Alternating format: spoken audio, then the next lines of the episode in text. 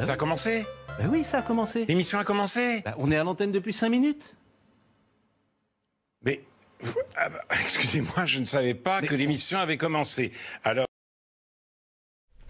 Et bah salut tout le monde. Et salut, bah non j'avais, j'avais pas rage quit, c'est la, c'est la pause.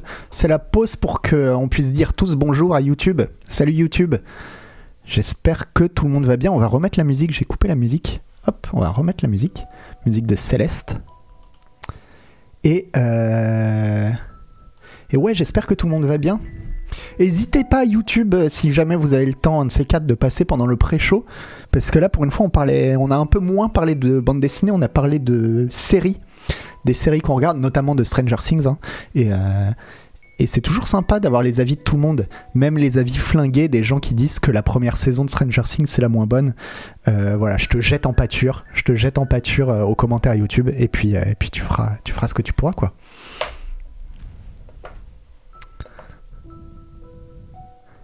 Alors. Ah bah oui, bah oui, parce que j'ai rien préparé, évidemment, parce qu'on parlait. Alors attendez une petite seconde, je prépare.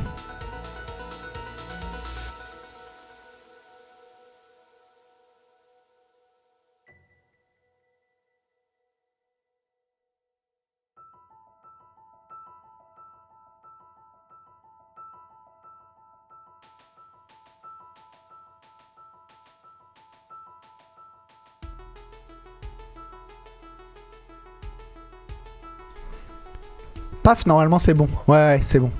C'est bon, on y arrive. Hop. Tout est. Alors aujourd'hui, pas mal de lectures. C'est un peu des articles de fond. Il y a beaucoup d'articles de fond aujourd'hui, donc on va beaucoup lire. Alors moi, je me suis tapé les articles en anglais, mais là, on va se les mettre en. On va les faire traduire hein, par, par Google. Allez, hop, traduis-moi ça, Google. Euh, Et on commence, bah évidemment, par euh, la grosse news quand même. La grosse news, c'est qu'il y a eu la première. euh, enfin ça y est, les employés de Raven Software, donc euh, Raven Software qui est une filiale euh, qualité, assurance qualité de chez Activision Blizzard, qui bosse notamment sur les, sur les Call of Duty, euh, a réussi enfin à, créer le premier syndicat du jeu vidéo dans une entreprise, de, dans une grande entreprise euh, américaine, quoi. Alors, malgré des mois de discussions négatives de la part de l'éditeur de Call of Duty, Activision Blizzard, le personnel d'assurance qualité de son studio Raven Software a voté pour se syndiquer lundi, devenant ainsi le premier syndicat d'un grand studio aux États-Unis. Le vote réussi vient avec les discussions sur l'organisation du travail qui reprennent dans l'industrie du jeu, alors que les développeurs appellent à une meilleure rémunération, à la sécurité de l'emploi et à la responsabilité des entreprises. Salut Stalker, mais, euh, mais non, tout le monde me comprend. euh. Euh, Stalker, je suis pas un artiste incompris. Alors le vote qui a été diffusé en direct sur Twitch, alors ça c'est bon, c'est une nouvelle, c'est manière de faire. Voilà, c'est le, la gauche 2.0 euh, représentait 28 développeurs QA au studio du Wisconsin qui ont notamment travaillé sur Call of Duty Warzone et d'autres gros blockbusters et c'est terminé par un décompte à 19 voix pour, 3 voix contre. Euh, J'espère que c'était pas à main levée et euh, deux votes ont été contestés. Sous le label sous le label Games Worker Alliance, le groupe est désormais légalement reconnu par le National Labor Relations Board et peut négocier son premier contrat avec Activision Blizzard pour obtenir de meilleurs salaires et d'autres conditions de travail améliorées. Elle est vraiment pas mal la traduction automatique de Google. hein. La franchise à succès, les franchises à succès comme Call of Duty sont des autocuiseurs notoires. Il fallait que je le dise maintenant en fait. Euh, c'est euh, comment on pourrait traduire ça? Les franchises à succès comme Call of Duty sont des euh, des machines à broyer les gens notoires pour les développeurs et les développeurs en assurance qualité supportent souvent le poids d'un projet et des lacunes d'une entreprise. Euh, on va voir ensuite que c'est pas de gaieté, de de cœur hein, que Activision a, a- a été forcé de reconnaître le syndicat. Activision Blizzard a travaillé sans relâche pour saper nos efforts pour établir notre syndicat, mais nous avons persévéré, ont déclaré des membres de GWA dans un communiqué. Maintenant que nous avons gagné notre élection, il est de notre devoir de protéger ces valeurs fondamentales sur lesquelles repose notre syndicat. Nous respectons et croyons. Ah oui, et là maintenant la réponse de euh, Blizzard, Activision.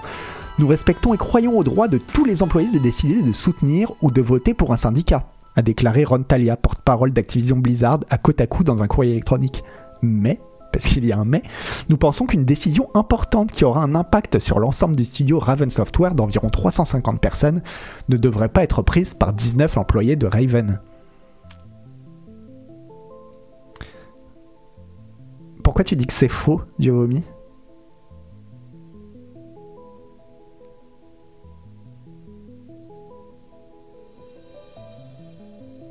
Alors celle-ci, à mon avis, Von Yaourt, euh, comme News Gotos, il a dû en parler, parce que euh, Dieu sait, Dieu sait qu'il est de gauche. hein. Ah oui, quand il dit qu'il est content, oui, oui, non mais... Oui, oui. Un, syndicat patronal, un représentant du patronat qui va te dire qu'il est content qu'il y ait un syndicat euh, qui soit créé, oui, forcément, il ment. En décembre dernier, plus de 60 employés de Raven Software ont quitté le travail pour protester contre les coupes qui ont le licenciement d'une partie de leur personnel contractuel de l'assurance qualité plutôt que d'être convertis à temps plein. Mais face à la pression de la poussée syndicale historique du personnel d'assurance qualité, Activision Blizzard s'est ensuite volontairement engagé à convertir tous les employés restants de l'assurance qualité de l'entreprise à temps plein et à augmenter leur salaire minimum à 20 dollars de l'heure.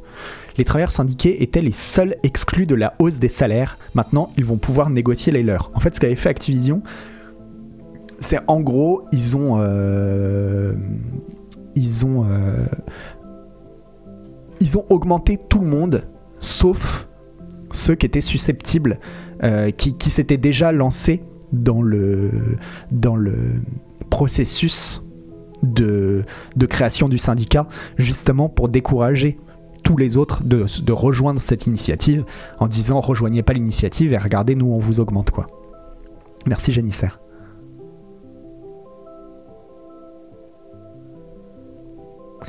Nous nous attristons de voir que 19 personnes décident pour des milliers et les grosses décisions prises par le board qui impactent tous les employés qu'elles toupaient.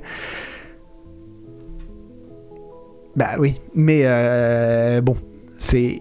Je, je pense qu'ils ont des arguments faciles pour te dire pourquoi, euh, dans leur cas, ça va quoi. Bah parce que c'est eux qui ont le pognon en fait. Euh, alors.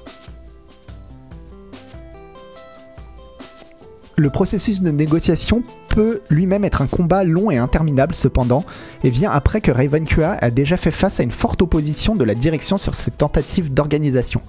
Lorsque les employés ont annoncé leur intention de se syndiquer en janvier, ils ont demandé à Activision de les reconnaître volontairement. Enfin, du, plein de qu'Activision le- ne passe pas forcément par un vote. Mais l'éditeur, qui a passé la plus grande partie de l'année dernière à faire face à des allégations croissantes de mauvais traitements sur leur lieu de travail, y compris un règlement de la Commission de l'égalité des chances en matière d'emploi, et un procès en Californie, alléguant un harcèlement sexuel et une discrimination généralisée, a résisté.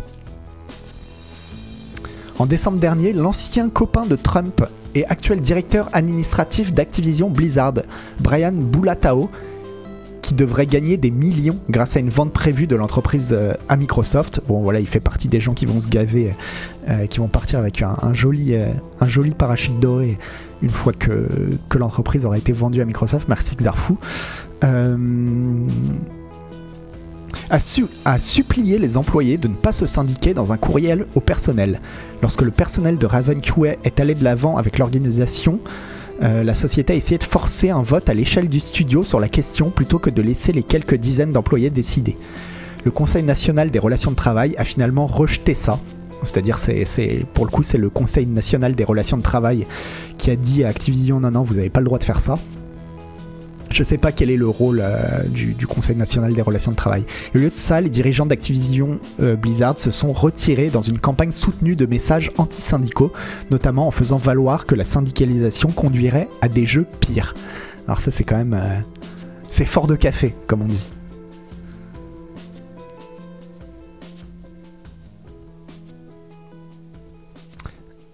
Au cours des derniers mois, Activision a également fait face à plusieurs plaintes de travail pour sa violation des droits des travailleurs et, a également perdu. Le NLRB, je ne sais pas ce que c'est, a annoncé lundi que son bureau régional de Los Angeles a trouvé le mérite, euh, à mon avis, a trouvé quelque chose de juste dans une plainte de décembre, alléguant que l'entreprise avait espionné et menacé des employés pour avoir discuté des conditions de travail entre eux et que sa politique sur les médias sociaux était trop restrictive. La décision du conseil d'administration renforce ce que les travailleurs ont vécu chez Activision lorsqu'ils tentent de soulever des préoccupations concernant des problèmes graves au sein de l'entreprise, a déclaré Tom Smith, le directeur de l'organisation du Communication Workers of America à Kotaku. Afin de rétablir la confiance chez Activision, Bobby Kotick doit prendre la grande route. Alors je crois que dans ce sens-là, prendre la grande route, c'est pas démissionner, mais c'est euh, euh, prendre la voie royale, quoi. Et commencer à écouter les travailleurs au lieu de faire tout son possible, y compris enfreindre la loi pour les faire taire. Ah, le NLRB, c'est donc c'est le National Labor Relations Board, oui, donc qui, qui- dont il parlait juste avant, ouais.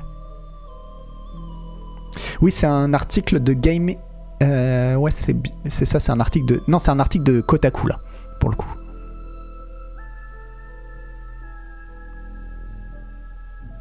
C'est fou que les percées syndicales soient si tardives dans le jeu vidéo. Ben, je pense pas parce que c'est les États-Unis. Hein. Et les États-Unis, euh, euh, le- l'histoire des syndicats aux États-Unis, des États-Unis, ben, c'était une longue histoire et les, les- en général, les, principaux syndicats aux États-Unis, tu les trouves, bon, tu vas me dire un petit peu comme en France, mais tu les trouves surtout dans des dans des dans des industries euh, très anciennes, quoi. Mais euh, ah d'accord. C'est l'article qui dit que Phil Spencer va reconnaître le syndicat qui est de chez Game Industry, mais euh, on y reviendra. Aux États-Unis, un syndicat, c'est limite communiste. Alors, je pense pas que ce soit limite communiste. hein. Je pense que c'est vu vraiment comme du communisme. Mais ceci dit, aussi, les syndicats fonctionnent différemment aux États-Unis et en France. C'est vraiment pas la même manière de. Je crois que les syndicats aux États-Unis, je me trompe peut-être, hein, mais je crois que les syndicats aux États-Unis ont beaucoup plus de pouvoir que les syndicats en France. Une fois qu'ils sont, euh, qu'ils sont, euh, que vraiment ils représentent des gens, quoi. Merci Noirby. Euh...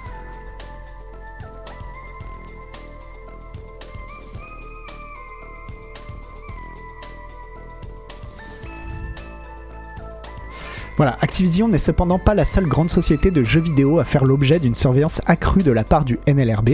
La campagne syndicale réussie des travailleurs de Raven fait suite au fait que le studio indépendant Vodeo Games est devenu le premier du genre à se syndiquer en Amérique du Nord l'année dernière. Voilà, c'était un studio pour le coup indépendant qui avait créé un premier, euh, un premier syndicat et c'était la première fois aux États-Unis qu'il y avait un syndicat dans le milieu du jeu vidéo. Euh, et le personnel contractuel de BioWare a annoncé une campagne syndicale le mois dernier. Donc comme quoi, vraiment, il y a quelque chose qui se passe, quoi. C'est... euh, C'est les raisins de la colère, quoi. Euh, ce mouvement qui s'accompagne d'explosion de l'activité syndicale chez Starbucks, Amazon et Apple a même suscité des questions dans des endroits comme Nintendo of America. Et euh, ouais, on avait vu, on, en avait parlé plusieurs fois euh, dans Scroll News, du fait que chez Amazon aussi ça bouge énormément. Et tu m'étonnes, Amazon c'est quand même l'une des, plus grandes entreprises au monde, donc, donc il serait peut-être temps. hein.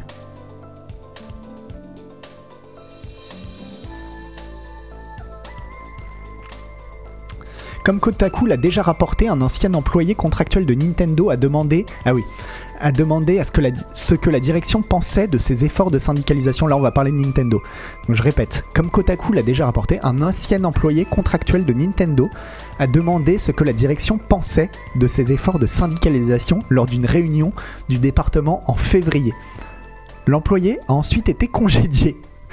Nintendo a déclaré dans un communiqué que c'était à cause d'une violation de la, du NDA. Les employés avec lesquels Kotaku a parlé n'y croyaient pas. L'employé a ensuite déposé une plainte auprès du NLRB pour coercition et représailles, comme l'a signalé pour la première fois Axios en avril. On verra ce que donne la plainte, mais, euh, mais c'est un peu c'est un peu grossier quoi. C'est un peu grossier comme manière de faire, du genre. euh, Enfin, le mec a carrément disparu quoi.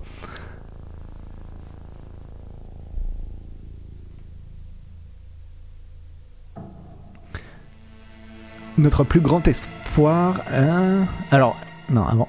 Le syndicat Raven va être l'étincelle qui enflamme le reste de l'industrie, je crois, a déclaré Jessica Gonzalez, une ancienne développeuse d'assurance qualité d'Activision Blizzard, qui a aidé à organiser ces nouveaux groupes syndicaux au New York Times. C'est ce qu'elle a déclaré au New York Times lundi. Alors que le groupe commencera à négocier son premier contrat avec Activision Blizzard, il sera éventuellement géré par Microsoft si une acquisition prévue de 69 milliards de dollars n'est pas torpillée lors de l'examen par la Federal Trade Commission. Le géant de la technologie a déclaré qu'il reconnaîtrait le syndicat si et quand il prendrait le relais. Alors ceci dit, je suis pas certain qu'ils aient le choix. J'ai l'impression que Phil Spencer là, euh, il fait genre il a le choix, mais en réalité c'est le syndicat, il est constitué, il est constitué, il n'y a pas à le reconnaître. Euh,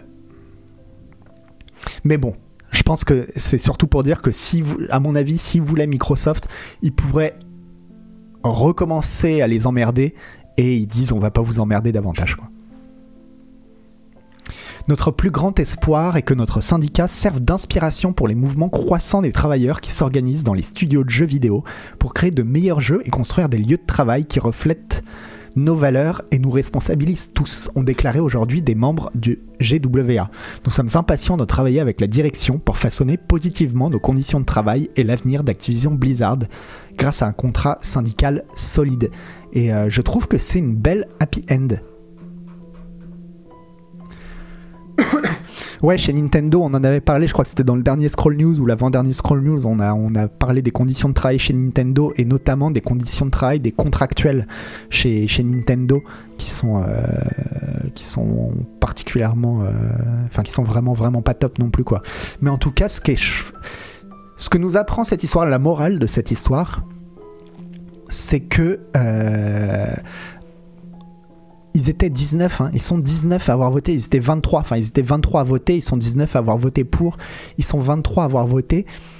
Pour un truc, ça peut paraître rien, ça peut paraître pas grand chose, mais comme on le voit, ça, s'inscrit euh, dans un mouvement général, chez Amazon, chez les autres éditeurs de jeux vidéo, ça donne des idées, ça, ça inspire des tas de gens, et finalement, euh, je suis pas sûr que les développeurs de chez Raven Software, si on leur avait dit il y a un an, il y en a 20 d'entre vous, une vingtaine d'entre vous, qui vont être euh, peut-être à l'origine du monde de demain du jeu vidéo, de la manière dont il est organisé, etc.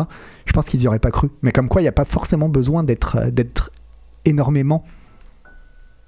Il faut juste aller au bout, quoi.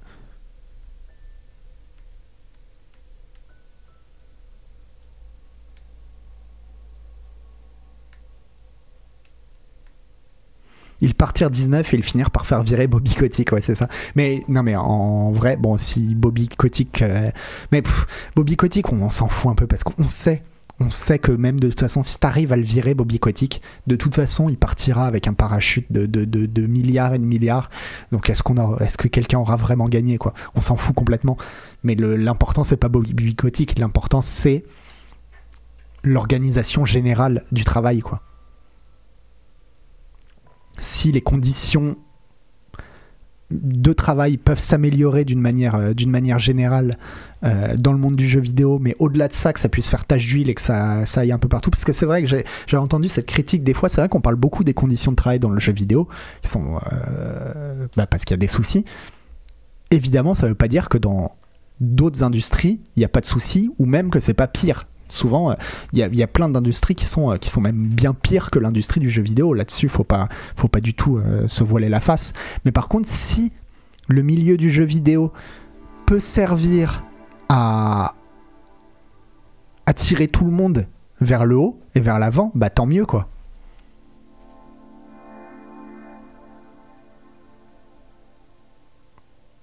l'important c'est d'y croire. Non, l'important c'est de, de, c'est de considérer déjà qu'il n'y a pas de petite victoire.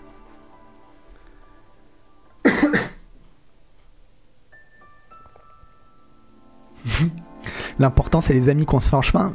Bah ça c'est un peu vrai. C'est un peu vrai aussi. Parce que bon, finalement, euh, c'est aussi dans la lutte hein, qu'on se fait des amis. Non mais tout ça pour dire que... euh, je sais plus. Je sais plus.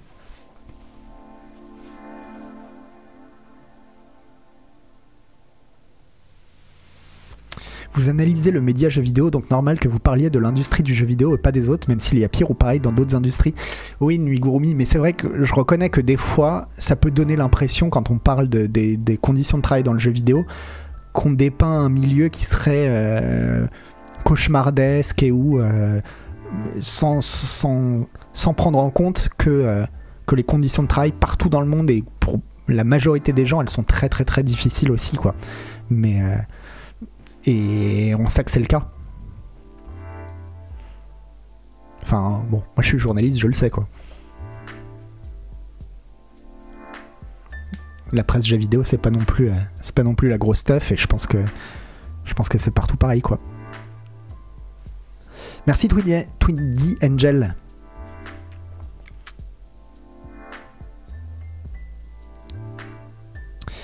Ouais, bah euh, ouais, jeuxvideof.fr par exemple qui vient de, fermer, qui appartenait à Clubic qui vient de fermer. Apparemment, alors j'en sais rien, je suis pas dans les trucs, mais la manière dont ça a été fait pour les journalistes qui bossaient dedans, c'est euh, c'est assez sale. Hein. C'est bon bah bon bah ciao, prenez vos cartons et dégagez quoi. Donc euh, et faut se battre contre tout ça quoi. Ça se ça se ça se réglera pas tout seul quoi.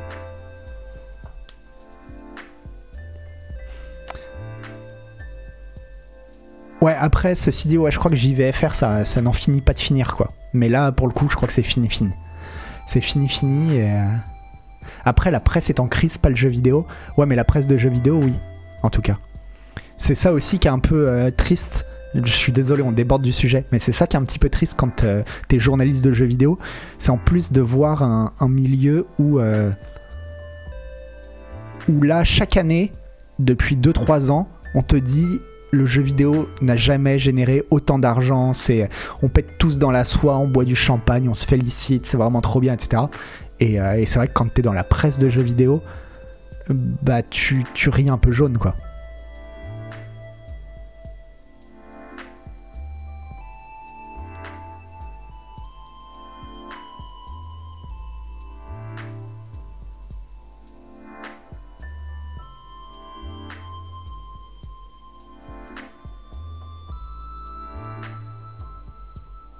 Ouais, bah Alban Banal, je comprends ce que tu veux dire. Je comprends ce que tu veux dire, mais mine de rien, justement, c'est aussi pour ça euh, que. Avec une victoire comme celle-là des employés de Raven Software, et la manière dont ça. Encore une fois, c'est surtout la manière dont ça s'inscrit dans une, dans une histoire. Euh, et ben on voit que finalement ça sert pas à rien. Alors ouais, peut-être que ça peut être relou de tout le temps entendre parler de trucs qu'on connaît par cœur en fait, qu'on sait déjà. Bah oui, dans, les studios il y a de la broculture, il y a du harcèlement. Oui, c'est bon, on commence à le savoir et c'est ça fait chier, mais euh, et ben ouais, mais au final d'en parler, on voit que ça peut faire changer les choses en fait.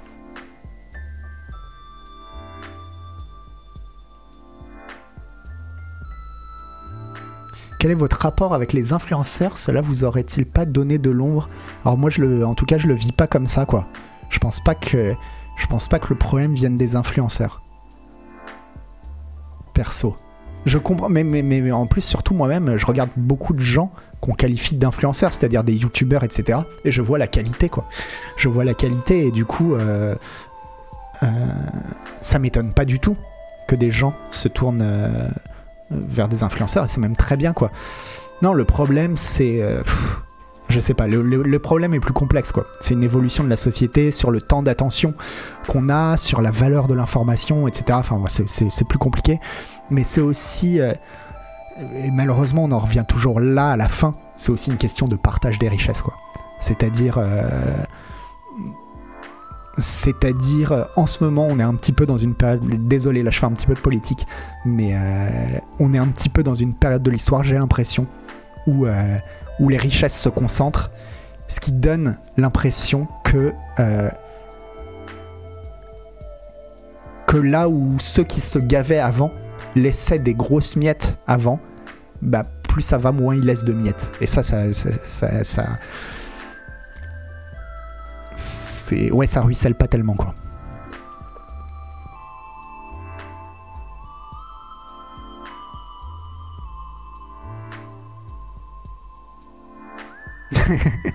non mais arrêtons de tourner autour du pot le problème c'est Gotos bah ouais non justement tu vois quand on. Merci Dalou PC. Quand on voit. euh, mais ouais, merci infiniment. Je, dis, je dis merci comme ça, comme si c'était. Mais merci infiniment pour les, pour les 10 abos. Euh, justement, quand tu vois Gotos, bah, c'est là où tu te dis, bah non, les influenceurs, c'est pas le problème. Parce que. Je suis désolé, mais entre. entre Enfin, c'est trop bien ce qu'il fait Gotos, quoi. Donc. euh,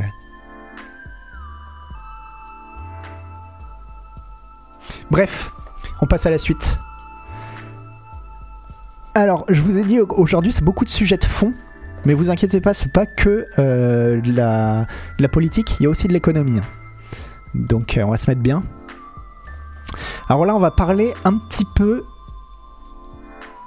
J'ai du mal à considérer Gotos comme un influenceur, c'est un journaliste. Ouais, mais la frontière est floue parce que.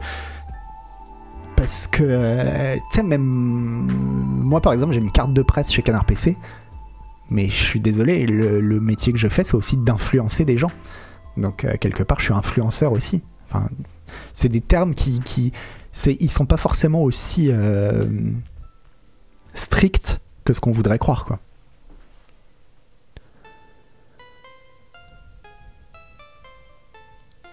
Et, y a, vous dites, ouais, euh, ouais Goto, c'est pas pareil parce qu'il fait un boulot journalistique, mais il y a plein, plein, plein de gens qu'on appelle des influenceurs qui font un travail journalistique.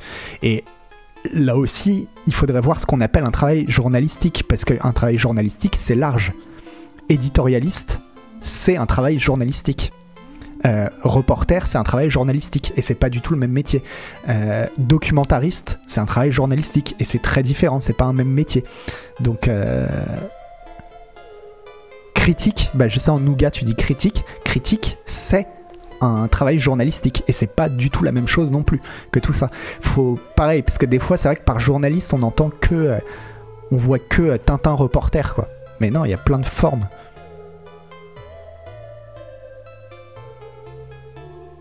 Oui, bien sûr, la frontière est mince, mais Gotos n'est pas rémunéré par les marques qu'il couvre. Ah oui, là, là, là, par contre, on touche à un truc.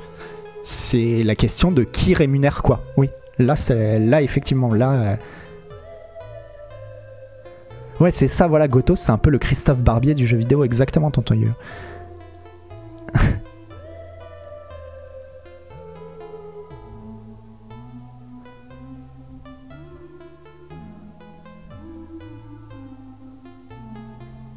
Bref. Euh... Bah non, influenceur égale pas objectif, mais c'est encore une fois, ça dépend de ce que t'appelles. euh, Merci, merci infiniment, Tweedy Angel. Euh, ça dépend encore une fois de ce que t'appelles influenceur, parce que euh, c'est compliqué. C'est plus compliqué, je pense, dans le, dans le, détail, c'est plus compliqué que. je sais pas, moi, je regarde. Ouais, non. Désolé, parce que si on rentre dans le débat, ça va nous emmener trop loin. On va devoir en discuter trop, en fait. Mais remarquez, pourquoi pas hein. On peut faire ça. Il nous reste une demi-heure, quoi. Mais par exemple. euh, Putain, je peux pas. Je peux pas m'empêcher de- d'en parler, en fait. Euh, Tu vois, Nota Bene. Nota Bene qui fait des, des- des vidéos sur l'histoire. C'est il a beaucoup de vidéos sponsorisées, qui sont sponsorisées par des trucs. Est-ce que ça veut dire que ces vidéos, que les vidéos qui, elles sont pas objectives? Bah, je sais pas. hein. Franchement, euh, euh, la plupart du temps, ça me paraît objectif, quoi.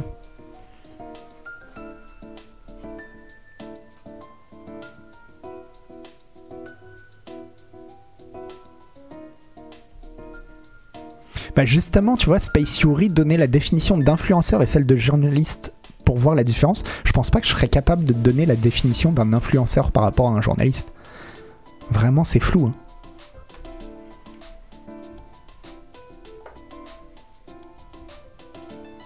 Et en plus, et en plus, effectivement, euh, McCobble Boy, encore faudrait-il que les journalistes soient objectifs eux-mêmes. Ce qui n'est pas du tout, pour moi en tout cas, le, le- le devoir d'un journaliste, c'est pas son premier devoir, c'est pas l'objectivité. hein. Vraiment pas quoi. Bref, c'est vraiment très très vaste. Vraiment très très vaste comme question. Et ces débats, on les a à l'intérieur de la rédaction de Canard PC. hein. Et On n'est pas tous d'accord quoi. Je sais que par exemple, moi j'en discute beaucoup avec Louis-Ferdinand Bob, on s'écharpe là-dessus. On n'a pas la même définition, ou même avec Isual, on n'a pas la même définition de, de ce qu'est une information, de ce qu'est une information objective, de ce qu'est un média, etc. etc. hein. Bref. Euh, on va quand même passer à l'économie.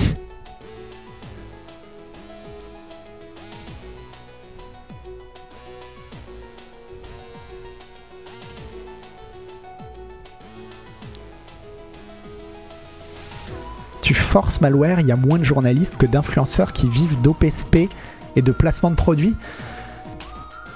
Et ben là encore, c'est compliqué. hein. Parce que, alors évidemment, de manière purement frontale, oui, je suis d'accord. Euh, Qu'on voit beaucoup plus rarement des, journalistes euh, vraiment en homme sandwich que de, des gens qu'on appelle influenceurs. Mais après, euh, il faut pas croire que que que les que les journalistes soient pas non plus partie prenante de tout un système qui les rémunère quoi. Voilà.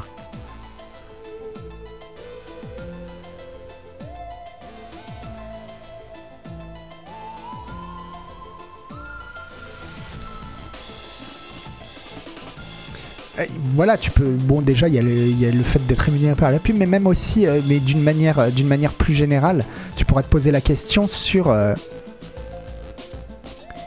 pourquoi. Ouais, non, ça va devenir trop politique. Ça va devenir trop politique. Désolé, j'arrête.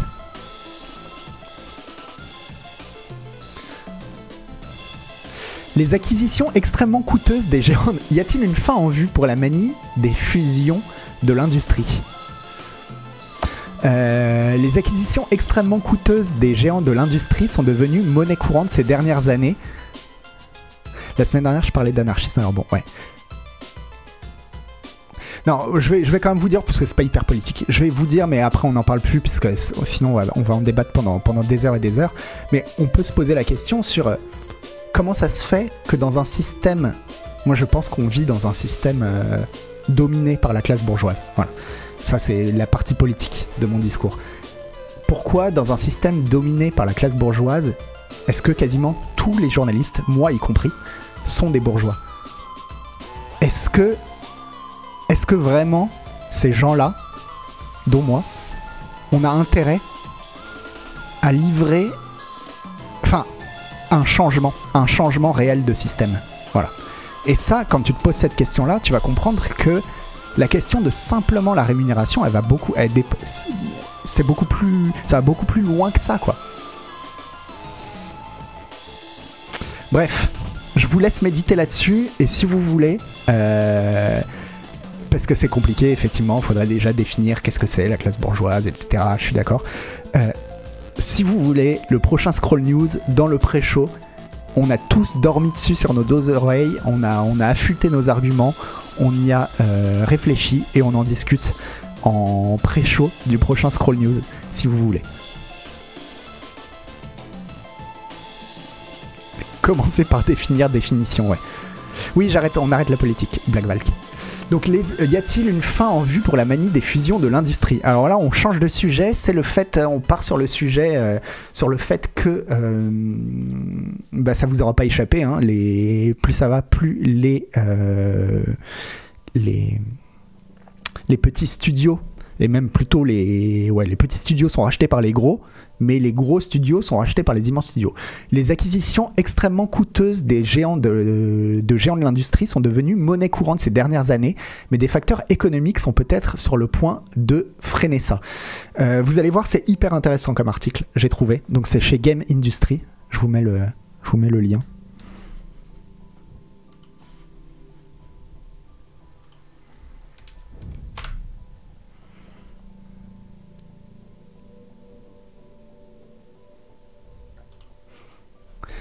Alors, il est évident, même pour l'observateur le plus occasionnel, que le secteur des jeux traverse une vague sans précédent de consolidation entre les grandes entreprises. Je l'avais lu en anglais le texte, on verra si, la, traduction, euh, si la traduction est cool.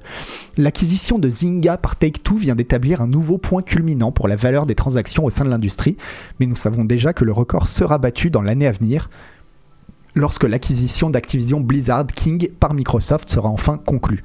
Parce que oui, il faut, faut rappeler que... euh, le rachat d'Activision par Microsoft, c'est pas encore fait. hein. La tendance n'est pas entièrement nouvelle. On pourrait soutenir que la vague actuelle de consolidation a commencé il y a près d'une décennie, lorsque les grands éditeurs ont commencé à acheter des sociétés de jeux mobiles prospères dans une tentative désespérée de se tenir au courant de cet énorme nouveau segment de marché et une variété de pressions de marché ont maintenu le rythme des acquisitions ma- majeures élevées depuis lors. Bon, c'est en gros, oui, on se souvient tous de la vague d'acquisition qu'il y a eu sur les jeux mobiles, quand les jeux mobiles, ça, ça semblait être le nouvel Eldorado, ce que c'est un petit peu d'ailleurs. Il vaut la peine d'interroger cette tendance plus profondément cependant et de se demander pourquoi exactement cela se produit en ce moment et ce qui, le cas échéant, pourrait y mettre fin. Cela semble particulièrement pertinent dans une semaine où nous avons découvert qu'Electronic Arts courtisait agressivement les acquéreurs potentiels.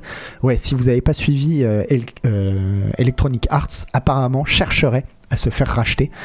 Euh, de même que Ubisoft, il va en parler, et que Square Enix. Euh, Tandis qu'Ubisoft a apparemment un prix à, un prix à donner plutôt, c'est pas un prix à payer, a apparemment un prix à donner si quelqu'un venait frapper à la porte, bien que la famille Guillemot lance également l'idée de privatiser l'éditeur français, ce qui est en soi un geste assez typiquement ironique des fondateurs de la société, une stratégie pour pousser les valorisations.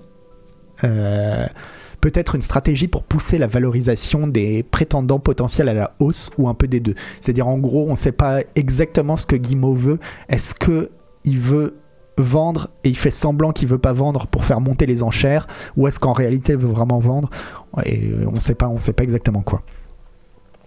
Les rumeurs selon lesquelles Sony ferait suite à son acquisition récemment annoncée de Bungie avec le rachat d'un grand éditeur japonais continuent également de tourbillonner, Square Enix étant un nom fréquemment mentionné, bien qu'il soit honnêtement difficile de dire si son récent abandon de ses studios et IP à l'étranger. Alors on rappelle que Square Enix a vendu euh, les franchises euh, Tomb Raider et Sif à Embracer Group pour pas cher du tout, était une tentative de se rendre plus attrayante pour un tel accord ou pour dissuader l'intérêt.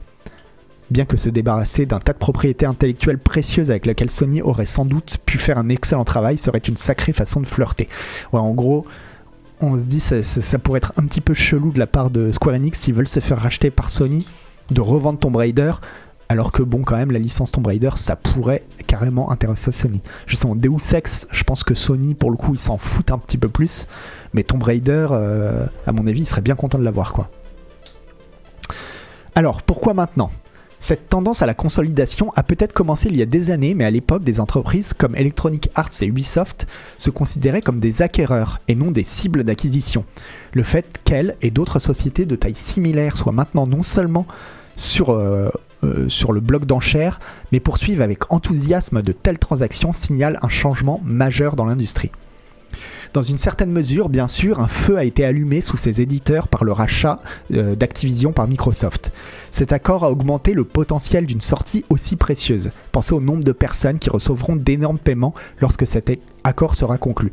Il faut se rappeler aussi qu'à l'intérieur des sociétés du type Square Enix, euh, Ubisoft ou Electronic Arts, il y a des gens et des gens euh, qui des fois euh, cracheraient pas sur un chèque de plusieurs milliards, comme c'est le cas pour euh, avec le rachat de d'Activision Blizzard.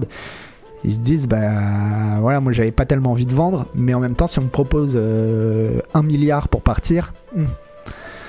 mais il y a également d'autres partenaires potentiels qui mettent de l'ordre dans leur maison au cas où quelque chose arriverait à bouleverser l'accord euh, Activision, laissant Microsoft potentiellement sur le marché pour un autre éditeur. Je passe ce paragraphe parce que je l'avais lu, il n'est pas ultra clair, c'est pas grave. Cela ne fournit cependant pas d'explication complète et satisfaisante, notamment parce qu'Ubisoft et Electronic Arts se seraient promenés depuis bien avant l'offre de Microsoft pour Activision Blizzard.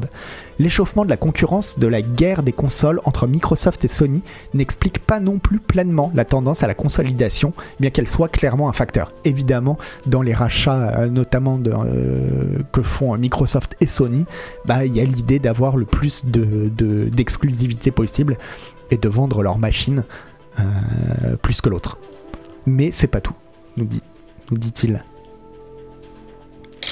Euh, il s'agit de la première génération de consoles dans laquelle les deux sociétés sont sorties fortes, n'ont pas trébuché dans la phase d'ouverture, malgré les problèmes de chaîne d'approvisionnement, et se sont vraiment disputées des parts de marché en même temps.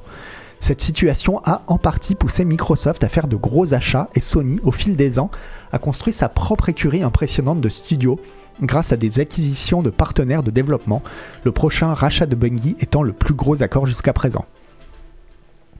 Néanmoins, ce n'est pas le facteur le plus important à l'œuvre ici parce qu'il y a deux autres facteurs majeurs qui stimulent la consolidation en ce moment et le statu quo de l'un d'entre eux suggère en fait assez fortement qu'il y a une limite de temps à la frénésie d'acquisition actuelle.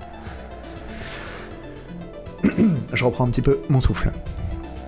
Tout d'abord, l'importance émergente et croissante des services d'abonnement exerce une pression immense sur les modèles commerciaux des entreprises de l'industrie, peut-être pas aujourd'hui, mais suffisamment pour donner aux dirigeants des nuits blanches lorsqu'ils commencent à penser à demain. Et oui, parce qu'en fait, le système d'abonnement qui se généralise, tous les grands dirigeants euh, de l'industrie savent que ça change absolument tout. Ça change absolument tout et bah, il faut se placer maintenant quoi. Il faut pas être, euh, il faut pas être en retard, il faut pas rater le train et euh, il faut savoir, il faut savoir où on est quoi. Euh, le service d'abonnement des jeux comme Game Pass et la nouvelle et le PlayStation Plus ont le potentiel d'augmenter considérablement les revenus globaux de l'industrie, mais les concurrents également entre les mains d'un mais les concentrent, pardon, les concentrent également entre les mains d'un assez petit nombre d'acteurs majeurs. Il s'agit d'un paradigme très différent du système existant de détenteurs de plateformes et d'éditeurs tiers. Le service de streaming offre aux utilisateurs un coût mensuel fixe et un point de paiement unique, et quelles que soient les entreprises qui parviennent à se positionner en tant que gardiens de ce flux de revenus, elles seront dominantes à un point tel que même les détenteurs de plateformes de consoles ne l'ont été jusqu'à présent. Pauvres petits dirigeants qui dorment mal la nuit. Alors, pour le coup, il s'agit pas de les, plaindre, mais c'est leur boulot. Penser à ça, c'est vraiment leur boulot. Donc, euh, et on comprend que oui, effectivement, en ce moment, il se passe des choses, l'industrie est en train de changer, et que, et que leur boulot, c'est de réfléchir à, à comment ne pas rater le train, quoi. En effet, c'est l'un des facteurs sous-jacents qui rend la guerre des consoles dans cette génération si chaudement contestée. Les modèles d'abonnement rendent beaucoup plus difficile pour les plateformes de consoles de coexister avec succès, car alors que de nombreux joueurs pourraient heureusement se retrouver avec toutes les principales plateformes sous leur téléviseur d'ici la fin d'une génération, et c'est ce qui arrive souvent, hein, souvent euh, voilà, les, gens qui jouent beaucoup euh, peuvent avoir toutes les consoles de la génération en fin de génération. Voilà, tu l'achètes d'occasion, tu l'achètes vraiment pas cher et tu te fais les, exclus que t'as raté quoi. Euh, ils sont en revanche beaucoup beaucoup moins susceptibles de finir par payer des frais mensuels à tous les principaux services d'abonnement. Et oui, effectivement, tu vas pas. Pour le coup, ça, va devenir un coût tellement exorbitant que tu vas choisir une plateforme avec ton abonnement et ce sera la seule quoi.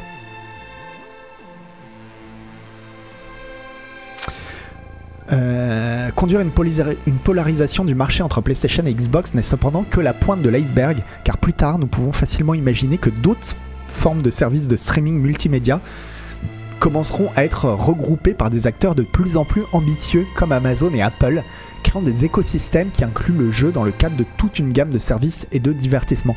Et c'est pour ça aussi donc que euh, que selon lui, ça explique un petit peu la volonté d'entreprises relativement énormes comme Ubisoft, Square Enix ou éventuellement euh, Electronic Arts de, euh, de se faire racheter.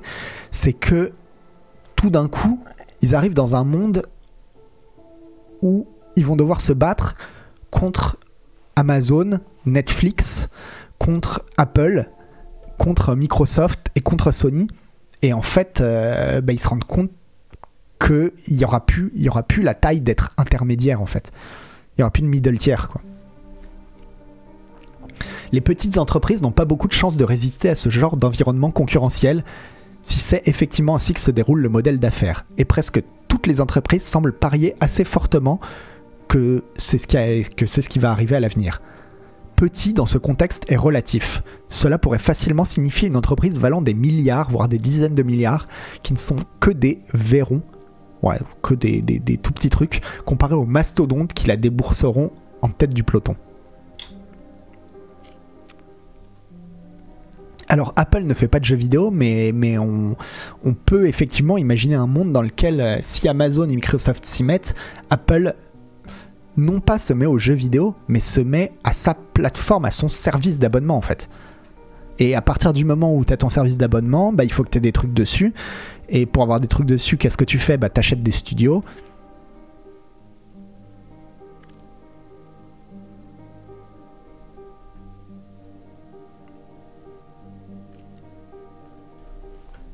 Euh, La lutte actuelle, mais vous allez voir, il y a une autre raison hein, aussi qui explique les consolidations et qui est assez intéressante aussi. Euh, la lutte actuelle à laquelle Netflix est confronté dans, les vidéos dans la vidéo en streaming est une étude de cas intéressante dans un supposé géant de dans un marché de géants et leader de l'industrie se retrouvant sous la pression sérieuse de l'arrivée de véritables géants dans son domaine. Malgré, malgré tout ce que Netflix a commis comme erreur importante, notamment dans sa stratégie de contenu, alors je sais pas quelle erreur a fait hein, dans sa stratégie de contenu euh, Netflix, mais bon, apparemment ils en ont fait. Moi au contraire, je trouvais que j'avais plutôt l'impression que Netflix, ils avaient quand même enchaîné les bonnes idées, hein. notamment de, de miser sur les animés et les mangas.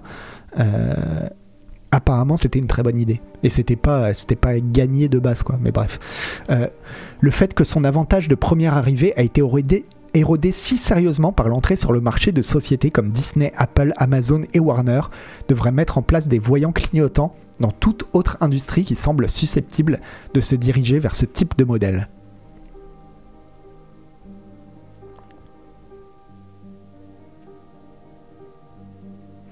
Euh, Si vous regardez cela de la part de la direction d'une entreprise de l'industrie du jeu, ces voyants d'avertissement vous amèneront à au moins envisager sérieusement de rechercher la sécurité d'être acquis par un acteur majeur ou de tenter de former un acteur plus important par le biais de la consolidation. Ah ok, bon bah... Netflix arrête l'animation, ça coûte trop cher à produire et n'apporte pas assez de clients. Bon bah voilà, moi je pensais que c'était une bonne idée, apparemment ce n'en est pas une. Donc euh, peut-être pour cette raison que euh, je ne suis pas dirigeant de Netflix.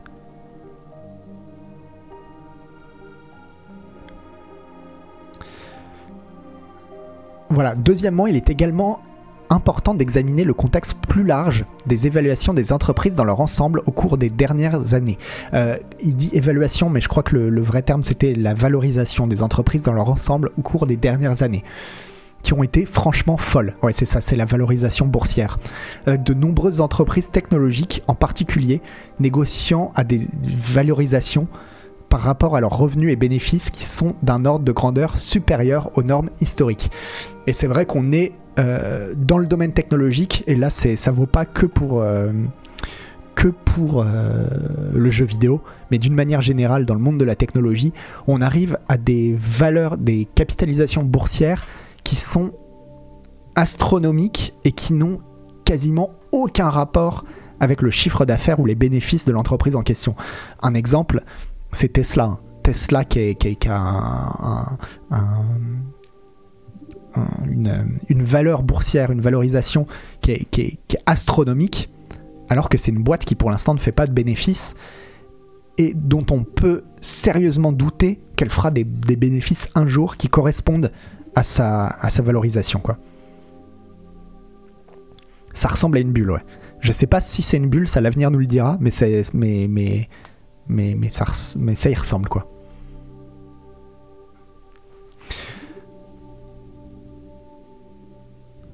Donc, si les valorisations n'ont pas été une bulle, alors, à tout le moins, elles ont été irrationnellement exubérantes. Et cela signifie qu'il y a eu une tonne d'argent, ou du moins des actions avec une valeur monétaire hypothétiquement énorme, qui a glissé sur les marchés, entraîné au, entraîné au moins une partie par la politique monétaire laxiste et les taux d'intérêt historiquement bas poursuivis par les États-Unis et plusieurs autres grandes économies ces dernières années. Ce genre de valorisation rend les acquisitions faciles et extrêmement attrayantes, parce que l'argent est disponible, et les entreprises occidentales, au moins, préféraient le mettre au travail plutôt que de l'écumer, c'est-à-dire, euh, j'imagine, le, garder dans leur, euh, dans leur coffre. Euh, pour les acheteurs, tandis que pour les vendeurs, le- les prix potentiels discutés sont beaucoup plus élevés que même la valorisation la plus optimiste pour une entreprise il y a quelques années à peine. Si l'accord est un accord en espèces comme l'offre de Microsoft pour Activision Blizzard, tant mieux, mais même avec un accord boursier, ça peut sembler incroyablement tentant lorsque les chiffres sont si gonf- gonflés. En gros, ce qu'il explique, et ça c'est intéressant, c'est que si il y a autant d'acquisitions en ce moment et des, des acquisitions aussi énormes, c'est parce que l'argent ne coûte pas cher en fait. Euh, depuis, depuis un bon moment, là ça s'arrête. Il va expliquer après que là c'est fini, la fête est finie. Mais pendant un bon moment, euh, les États-Unis et l'Europe aussi, je crois, avaient des taux euh, directeurs extrêmement bas, qui fait que bah, les, vannes étaient ouvertes, les robinets étaient ouvertes quoi. Et du coup, euh, bah, ça explique en fait, ça explique cette vague d'acquisition, c'est que des choses qui paraissaient très très chères, finalement, euh, coûtent moins cher dans un contexte où l'argent coule à flot quoi.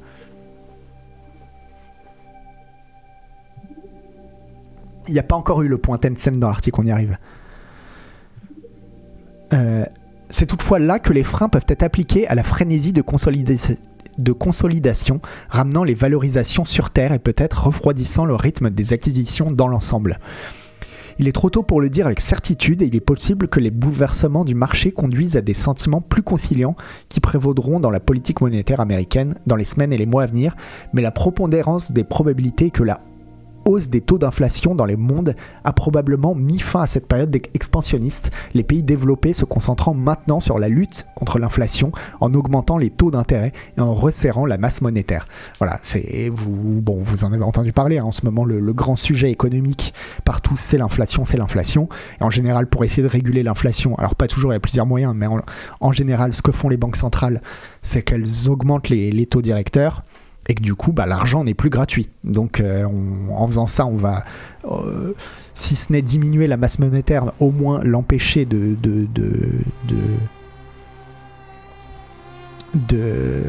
d'augmenter aussi rapidement et ça devrait calmer l'argent n'est plus gratuit ça devrait calmer tout le monde quoi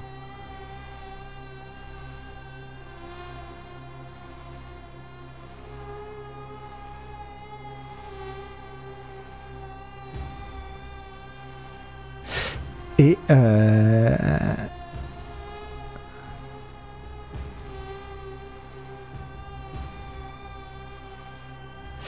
les taux à zéro, c'est depuis la crise des subprimes quasiment. Ouais, mais justement, là, je crois que là, vu que tout le monde fait face à l'inflation, c'est fini. hein.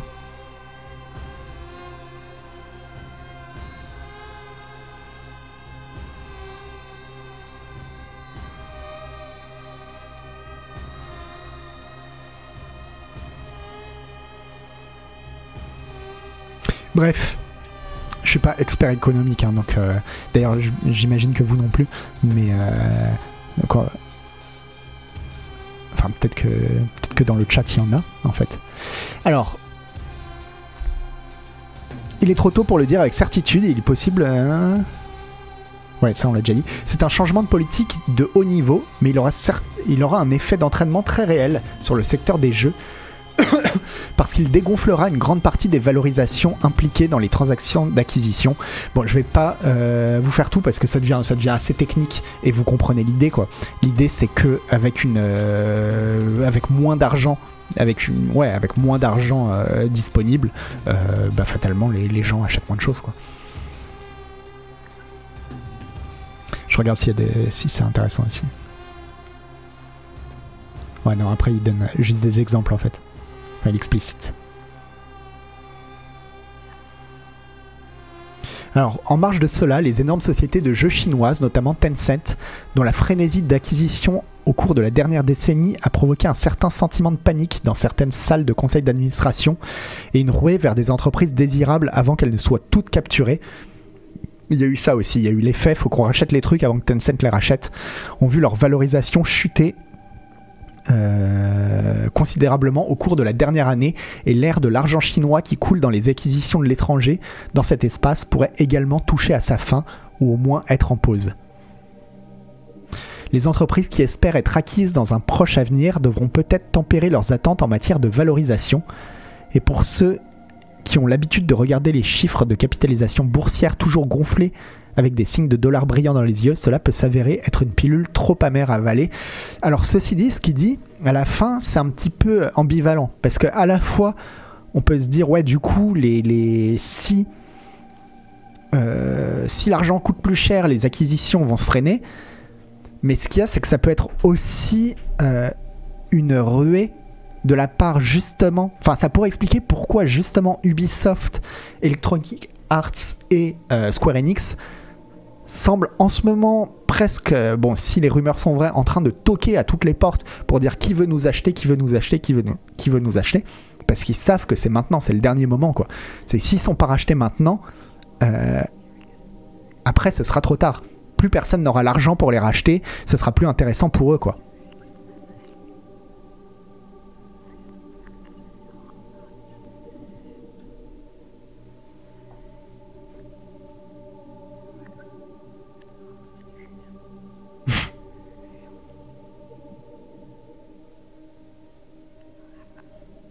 Et euh,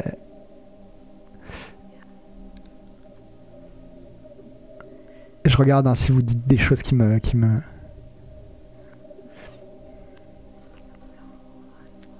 Enfin voilà, j'ai trouvé cet article intéressant. Ça, voilà une perspective économique un petit peu plus euh, macroéconomique, même sur le, sur ce phénomène d'acquisition. Moi j'ai trouvé ça intéressant sur à la fois ce phénomène euh, de, ce besoin pour, euh, chaque euh, entreprise d'évoluer face au phénomène de la de l'abonnement, de la Netflixisation du marché, on va dire, et à la fois ce contexte économique très très très particulier qui a permis des, des choses un petit peu démentielles quoi.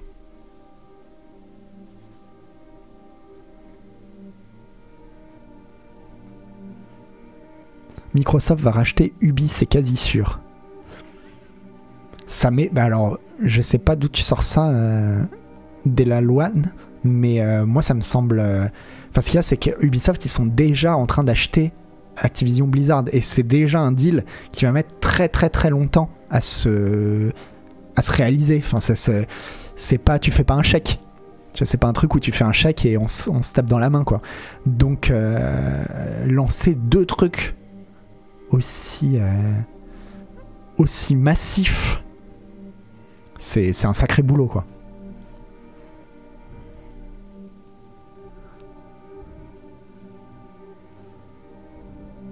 Les jeux Ubi dans le catalogue Game Pass sur Inoben, ouais. Mais dans le catalogue euh, Sony aussi. hein. Et en plus, oui, euh, Ubi passe dans le PS Plus, donc.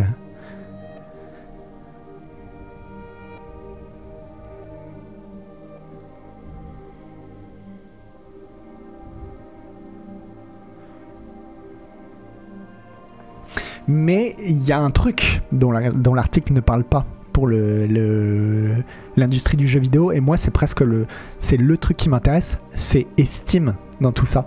Parce que Gabe Newell, bah, il a pas l'air d'être dans tous ces délires quoi. Et c'est un acteur tellement majeur, comment ça va se passer pour Steam? Est-ce que Steam a les reins assez solides pour, euh, pour faire face à tout ça? Ou... euh, Enfin ouais, j'ai vraiment hâte de voir la position de Steam quoi.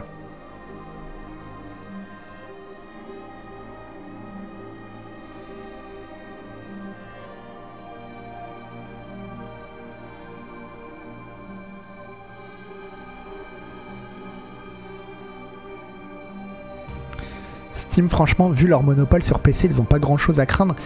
Justement, c'est ce qu'il disait dans l'article, euh, Mario Mus, c'est que euh, le, le Netflix, c'est l'exemple parfait d'un truc qui était en situation de quasi-monopole. Et en fait, assez rapidement, il a suffi que des gros gros acteurs arrivent dans le game pour dire euh, la fête est finie, quoi. Donc, euh, et Steam, ça pourrait être pareil. hein.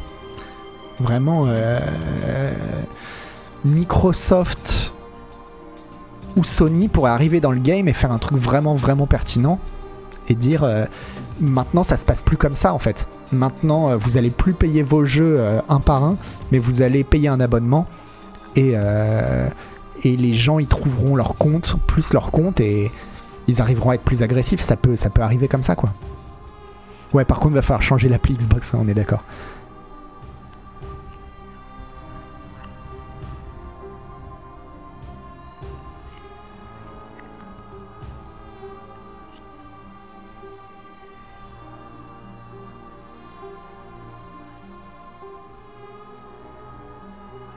Steam a l'avantage d'avoir une base d'utilisateurs délirante et un software qui est loin devant tout le monde.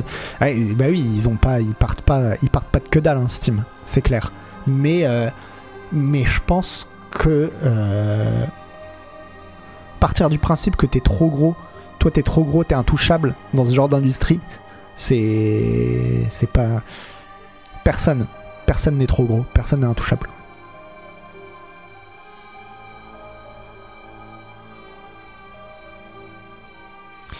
Et, mais par exemple, la question c'est est-ce que Steam va finir par, sortir lui aussi un système par abonnement en fait?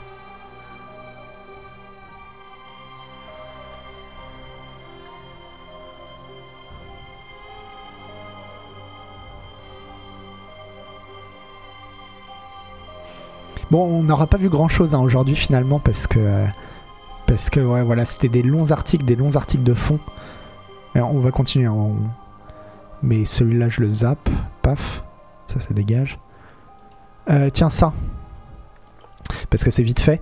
Juste pour vous dire, il y a euh, Arkane qui a, qui a balancé une offre d'emploi pour un lead level designer, je crois. Euh, C'est marqué là. Un lead level designer, c'est ça, doit avoir euh, des compétences dans les, dans les jeux d'action, aventure, infiltration, euh, du genre Dishonored ou et ils sont malins dans le dans le dans le dans l'article ils l'ont pas dit du genre euh, Dishonored ou Deathloop. Et en gros bon la rumeur ce serait un Dishonored 3 ou un Deathloop 2 oui moi aussi la pub c'est pour ça que je suis revenu merci Charles Gadin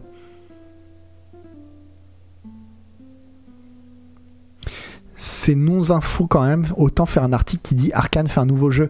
Oui, mais c'est plus parce que euh, là, Arkane en ce moment, ils sont en train de faire Redfall, si je dis pas de bêtises. Ouais, Redfall, qui est pour le coup un pur FPS. Et, euh, et donc, c'est de dire vous inquiétez pas, Arkane va probablement refaire un immersive sim avec de, l'infiltration, etc.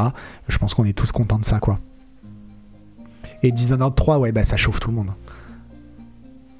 Moi, j'ai toujours pas fait le 2. Est-ce qu'il faut vraiment faire euh, Dishonored 2 le... Sachant que le 1, j'avais vraiment beaucoup aimé. Mais c'est pas non plus, c'est pas mon jeu du siècle, quoi.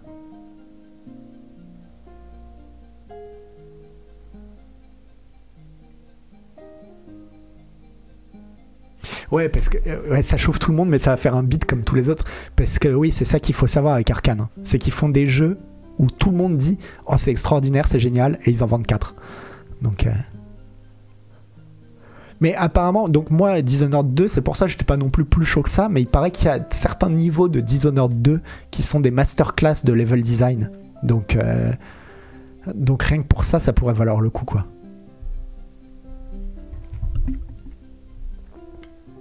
Ouais, encore un jeu que tout le monde va adorer, mais personne va l'acheter, ouais, c'est ça. C'est l'arté du jeu vidéo.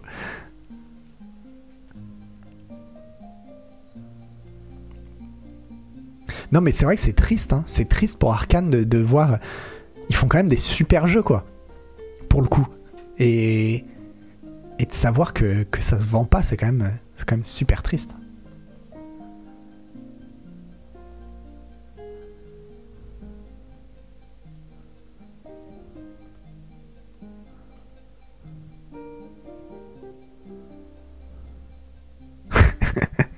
Ça vous êtes dur. Encore un jeu qui va prendre 15 Pégase et vendre autant de jeux. C'est dur, mais c'est vrai.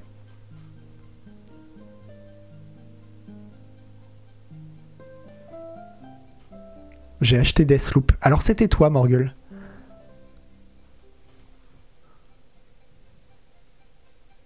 Alors pour Deathloop, euh, ça se comprend qu'ils en aient pas vendu, c'est aussi que leur concept, il était super dur à expliquer. Et que d'un point de vue marketing, ils n'ont pas réussi à expliquer leur concept, quoi. Mais... Euh... Mais Dishonored, bon, euh, ça s'explique facilement, quoi. Ah oui, voilà ce que je vais zapper comme, comme news. J'avais un truc sur l'état de Twitch ce que nous prépare Twitch en 2022, mais vous allez voir pourquoi euh, on va pas le faire. Parce que il était long. C'est un article super long. Qu'est-ce qu'il disait? J'en rappelle même plus exactement. Je me rappelle même plus de ce qu'il disait. Bon, je vous, je vous mets le lien si vous voulez voir euh, l'état de Twitch en 2022, ce que ça pourrait donner.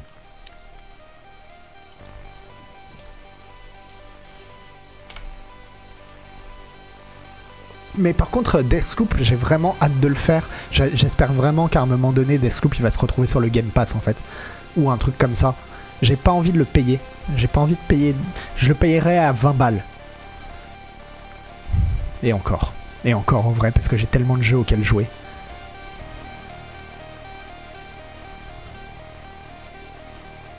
Mais j'ai envie, j'ai envie d'y jouer, ouais. Deathloop, il est ouf. Je sais pas à quel moment il était difficile à pitcher par contre. Euh, expliquer le système de boucle temporelle. Bon, rien, rien que ça. C'est juste ça en fait. C'est expliquer le système de boucle temporelle euh, avec ces niveaux qui reviennent, mais c'est pas. euh, pas exactement pareil à chaque fois quoi. Moi je me souviens que quand il nous avait montré. En fait, le problème de Deathloop à pitcher, c'est que c'est un jeu qui ressemble pas à d'autres jeux. Et donc, euh, quand tu veux le décrire, tu te retrouves vite à court de Ah oui, c'est comme machin, c'est comme machin. Non, c'est- pas comme machin, c'est pas comme machin, quoi.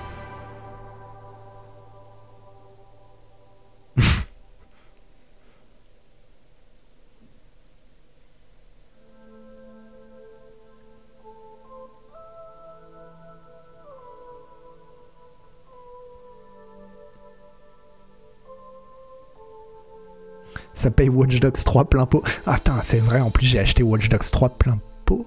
Ah non, peut-être pas. Non, je crois que Watch Dogs 3, je l'avais eu avec le. Je sais plus si je l'ai payé ou si je l'ai eu quand j'ai testé la Xbox. euh, Ah ouais, je l'avais payé. J'avais dit ça. Ouais. Est-ce qu'il y a du regret? Non, mais. Non, mais c'est pas pareil. c'est pas pareil parce que. euh, euh, Regardez-moi faire une pirouette. Parce que Watch Dogs 3.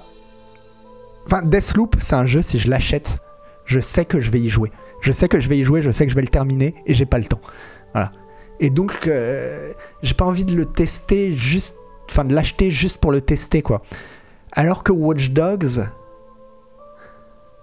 Non, mais j'ai pas d'excuses. J'ai pas d'excuses. euh, J'écrirai, j'écrirai 100 fois je ne dois pas acheter Watch Dogs. Voilà.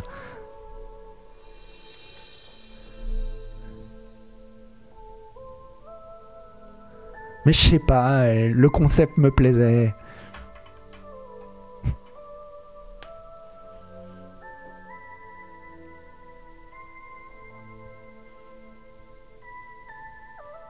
Moi qui pensais quand j'étais jeune qu'un testeur de jeux vidéo n'a plus besoin d'acheter ses jeux, je- franchement j'achète plein plein de jeux.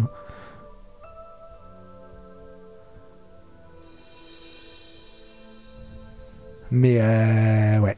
Non mais je, jouerai à Deathloop. J'y jouerai cet été quand je serai en vacances. Voilà. Et euh...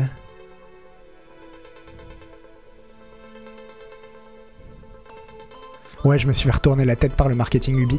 Non, c'est pas ça, c'est que le, le Watch Dogs 3, c'est un peu... euh, Enfin, c'est ouf qu'ils l'aient raté en fait, parce qu'ils ont réussi le plus dur sur Watch Dogs 3. En fait, tout ce qui était. euh, Enfin, leur concept, ils l'ont vraiment super bien fait, c'est trop bien fait, et après, ils ont raté le cœur du jeu, le gameplay, quoi. Et, euh, et ça, c'est impardonnable. Mais on pouvait pas le savoir avant, quoi. Tu te dis, ils ont fait le plus dur. Ouais, voilà, avant les reviews, il avait l'air vraiment bien, et même après les reviews, c'est-à-dire leur système de tu peux jouer n'importe qui, etc. C'est bon, il y a eu une super vidéo de Mark Brown. hein, allez voir la vidéo de Mark Brown sur euh, Watch Dogs 3 qui explique hein, à quel point, euh, à quel point ce qu'ils ont fait pour le jeu c'est dingue. Et ce qui est encore plus dingue, c'est d'avoir balancé tout ça à la poubelle. Ah non, je fais pas le state of play euh, vendredi. Par contre, je ferai sans doute avec Agbu le. On fera pour le 3, il y a le la conférence. On va faire des conférences avec Agbu. Euh... Je sais plus si c'est une conférence Microsoft. Attendez, je vais vous dire. Je vais vous dire ce qu'on va faire.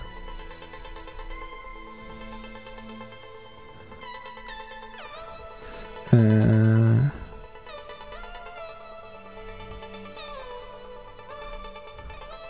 Où est-ce qu'il a foutu ça?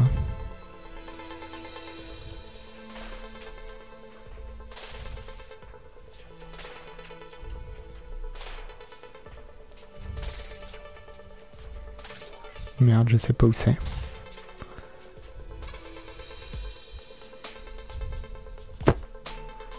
Bon, en tout cas, on va faire des émissions avec. Euh... Ah si. On va faire Microsoft Bethesda et le PC Gaming Show avec euh, Agbu. Voilà. Je sais même plus quand c'est. C'est le 12 juin. Le 12 juin dans deux semaines, on fera ça. Et ça va être trop cool.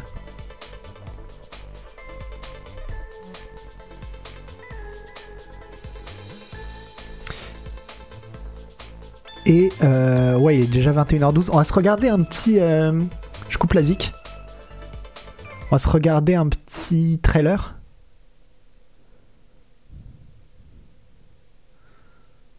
Est-ce que je vais tester des démos pendant le prochain Steam NeoFest? Non, normalement c'est plutôt Isual qui fait ça. En général. Ah oui, la conférence que fait Sebum, c'est le 3D Realms, ouais. Mais je pense pas qu'il la referait. Je pense pas qu'il la refera. Alors j'ai pas regardé euh, la la bande annonce qu'on va regarder. Hop, je vous la mets, tac. Zut, dites-moi. Ouais, vous avez du son. Hein. Je l'ai pas regardé, mais c'est Chia, le jeu euh, néo-calédonien et à la base, j'étais vaguement curieux parce que bon, ça a l'air mignon. Et je me dis, ouais, Nouvelle-Calédonie, bon, pourquoi pas, on verra, mais bon, pas plus que ça, quoi. Et en fait, ça a l'air d'être un vrai jeu d'exploration. Et ça, ça me plaît. Merci, Moustif. Ouais, un vrai jeu. bah, bon, évidemment, là, on pense à quoi? On pense à, à Zelda Wind Waker. Hein. Pas que Wind Waker, d'ailleurs. J'avais pas vu ça. Et en fait, euh, bon, bah maintenant, je deviens de plus en plus euh, saucé, quoi. Oui, c'est vrai qu'il y a un petit côté à Dibou, ouais. Mais. Euh, mais ça pourrait être pas mal. Hein.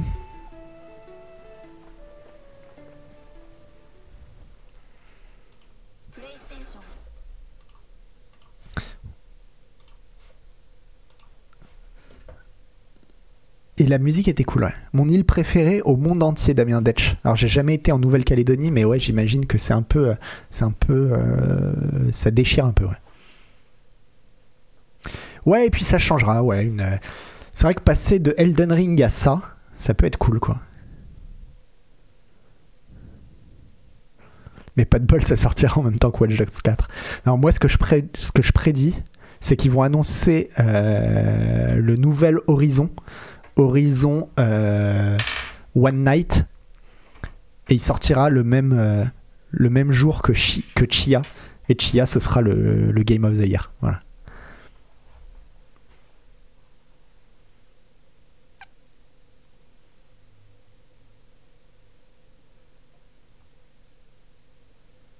Alors, Colonel Bubble, si tu cherches un autre trailer à regarder, est-ce que je peux te conseiller mon jeu si j'ai le droit? Il est sur Steam, pas cher.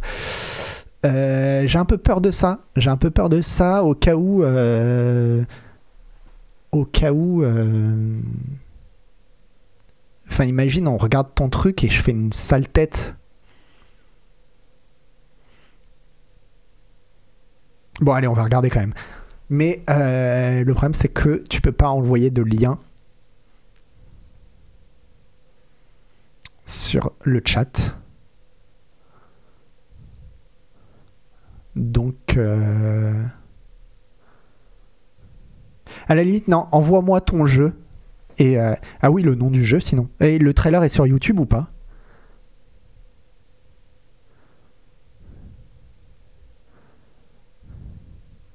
Super Intern Story, ok. Et c'est sur euh, YouTube ou pas?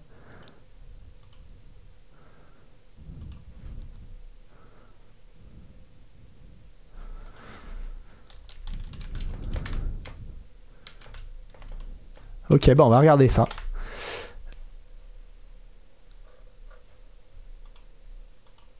Euh, vidéo.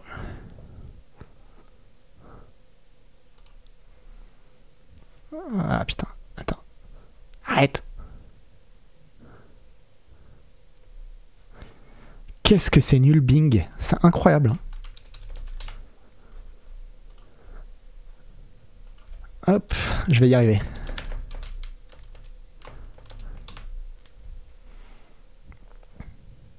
Je mets quoi? Je mets le. Je mets le trailer de gameplay.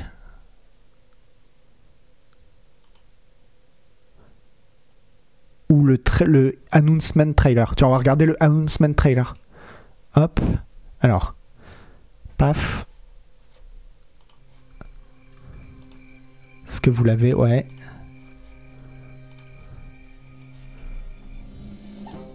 Merde, attends. Je vais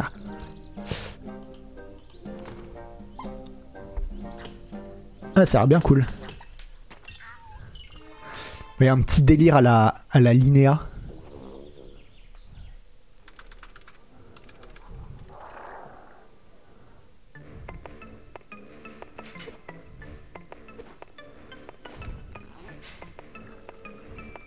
Ah non, ça a l'air vraiment cool. Enfin, en tout cas, déjà, c'est très très joli. La direction artistique est vraiment, euh, est vraiment chouette. Bien joué pour ça. Après, c'est quoi? C'est plutôt énigme? Genre à la bread un peu?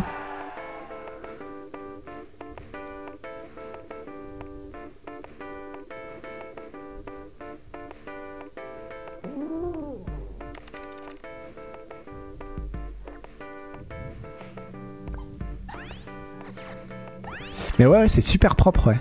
Et je suis bien content des. Enfin, je vais te dire ce que je redoutais, hein, euh, Colonel Bubble, et c'est pas du tout ça. Moi, je redoutais le truc de. euh, euh, Eh, tu peux passer ma musique Et puis, tu sais, c'est un vieux truc enregistré dans une cave dégueulasse euh, qu'on fait au DJ. Mais là, non, pas du tout. euh. Non, non, excuse-moi d'avoir douté, on est sur un vrai, vrai truc euh, super pro, quoi. Et euh, bah écoute, j'y jetterai un œil, ouais. J'y jetterai un œil. Attends, on va le remettre. Mais ouais, tu me dis pas parce que. Non, ça c'est pas. Hop. Il est sorti quand le jeu?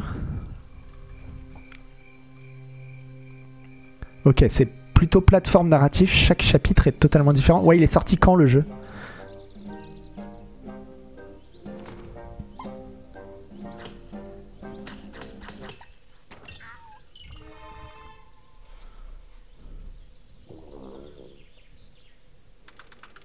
Ah ok. Ah mais en plus il est pas sorti, bah trop cool. Trop cool. euh, si t'as moyen de... Moi ça m'intéresserait hein, de le tester. euh. Enfin je veux pas m'engager non plus, mais euh, en fonction du boulot. Mais en tout cas ouais tiens tiens tiens moi au jus quoi. Tiens-moi au jus, ça m'intéresse grave. Il a l'air vraiment cool. Ok, il participe au prochain Neo, au Steam NeoFest dans deux semaines. Ok, je préviendrai Isual si jamais il veut le faire.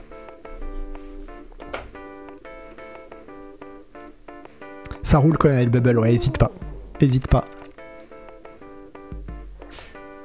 Et... Euh... ah, attendez. Hop. Hop. Et du coup... Ouais, je regarde vers qui on va faire un raid.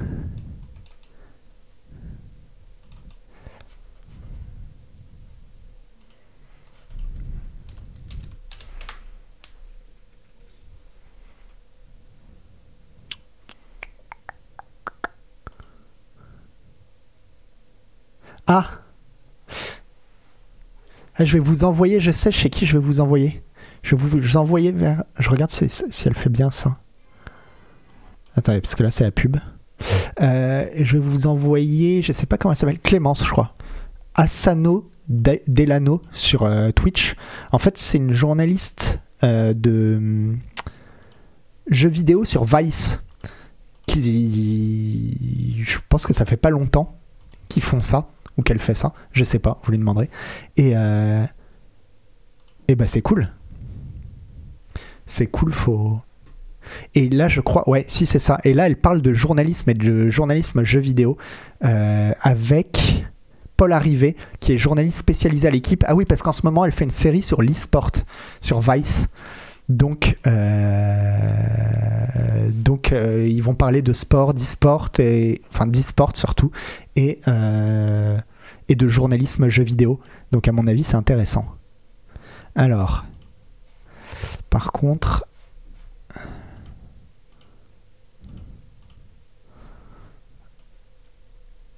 hop, je fais le raid. Et soyez gentils parce que moi je la connais pas en fait.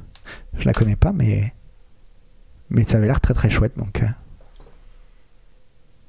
Et je vous dis à tous une bonne soirée et on se retrouve euh, à très bientôt. Et je vous fais des gros bisous. Vous êtes les meilleurs comme d'hab.